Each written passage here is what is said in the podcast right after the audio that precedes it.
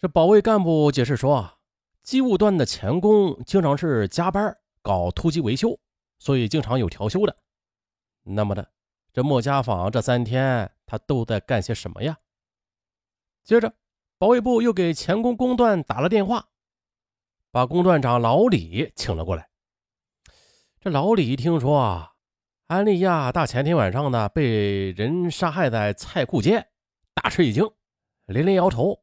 低声还嘀咕着：“哎呦，这怎么会这样啊？”这南烈义盯着对方问：“什么叫怎么会这样？李段长此言是否有针对性啊？”老李接着说：“哎呦，这这这这我可不敢说了啊！这么大的案子，那谁都不敢乱说的。”南烈义接着说：“那你就说说莫家坊平时的情况吧。”嗯。三十六岁的老李是莫家坊的师兄，比他大八岁。两人在工作中是上下级的关系，生活中却是哥们儿啊，感情甚好，可以称得上是情同手足。于是他介绍了莫家坊的情况。这莫家坊啊，是十年前进的铁路机务段啊，那时还是伪满统治时期。他人很聪明，也很本分。这几年手艺学下来，不仅获得了师傅的好评，就连日本的监工也找不出他的毛病。再后来，又到了苏联人手里，他又受到了苏联军代表的赞扬，而这也跟莫家坊后来被组织上发展为中共党员有密切的关系。再就是莫家坊的家庭背景一度很惨淡，他是独子，父亲早已经病亡了，母子俩相依为命。等他好不容易在铁路上谋得一份职业，可是这三年刚刚满师，母亲又中风瘫痪了。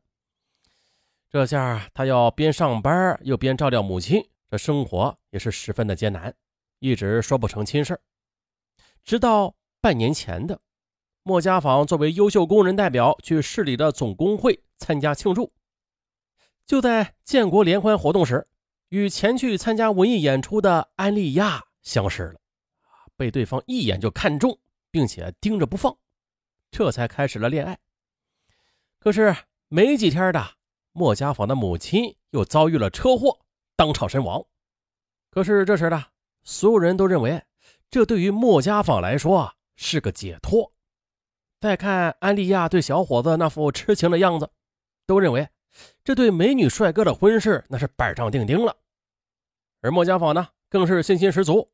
他拿出了多年省吃俭用的积蓄，买了手表、衣服、布料等礼品赠送给安利亚。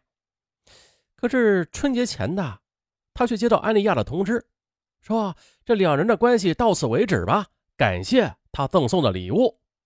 哎呦，可以想象，这对于小伙子来说，这是相当严重的精神打击的。老李他记得，那天是腊月二十四，过小年呢。莫家坊垂头丧气的去他家，哭丧着脸诉说了这以上的情况。老李一听，自然感到非常意外呀。他定定神说：“哎呀，既然这事情已经发生了，你也就别着急了。你呀，就先缓口气儿，过了年再说吧。呃，等年后的，呃，如果需要单位出面做做女方思想工作，我呀也会跟机务段工会去联系一下，请他们出面的。”万一那个姑娘真的是不想跟你处下去的话，那怎么也得把礼物给退还啊！可是当时的莫家坊阴着脸没有吭声。可是莫家坊在离开的时候说：“啊，谢谢师兄，不过这事儿啊也不必麻烦组织了，我自己会处理的。”转眼过了春节，节日期间，老李和莫家坊都在加班，他们看着小伙子一切都很正常。节后，这钳工工段安排节目加班的同志去调休，于是莫家坊休息四天。二月二十六日，莫家坊休完四天之后的，来到机务段上班。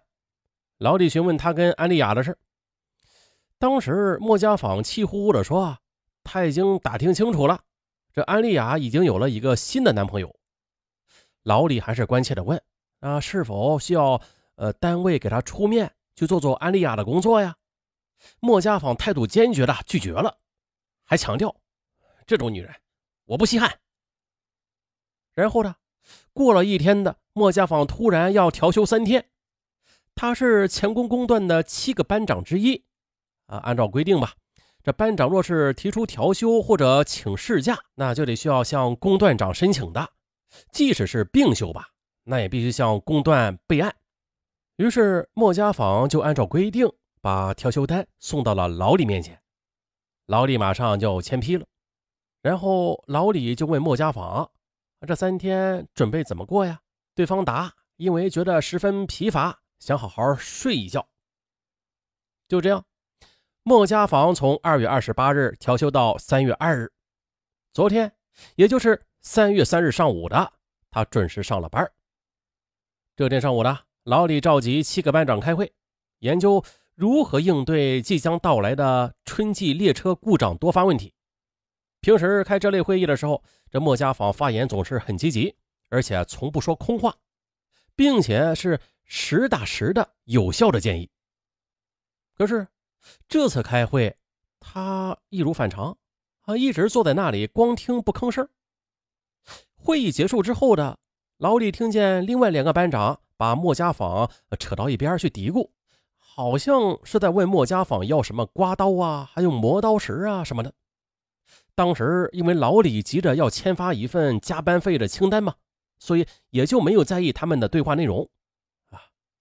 可这会儿的，听说安利亚在三月一日晚上被人杀了，他就不免把这件事儿和莫家坊就扯到一块儿了。那尽管他声称不敢乱讲，可是上述情况却都是事实啊！他也就像刑警和盘托出了，其实他也没有乱讲。三月三日下午的，莫家坊的副手汪虎根。拿着班里上个月出差补贴申请的单子来请老李签字这事儿平时都是莫家坊做的。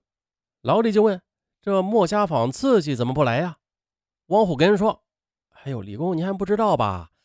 这莫家坊要离开机务段了，上午他把工具都送人了。”老李暗吃一惊，这寻思着，怪不得上午开会时他一言不发呢。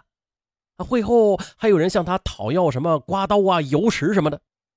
不过呢，莫家坊要离开机务段，不管去哪个部门吧，都应该经过他这一关，否则的话，人事处也不会给他开调令的。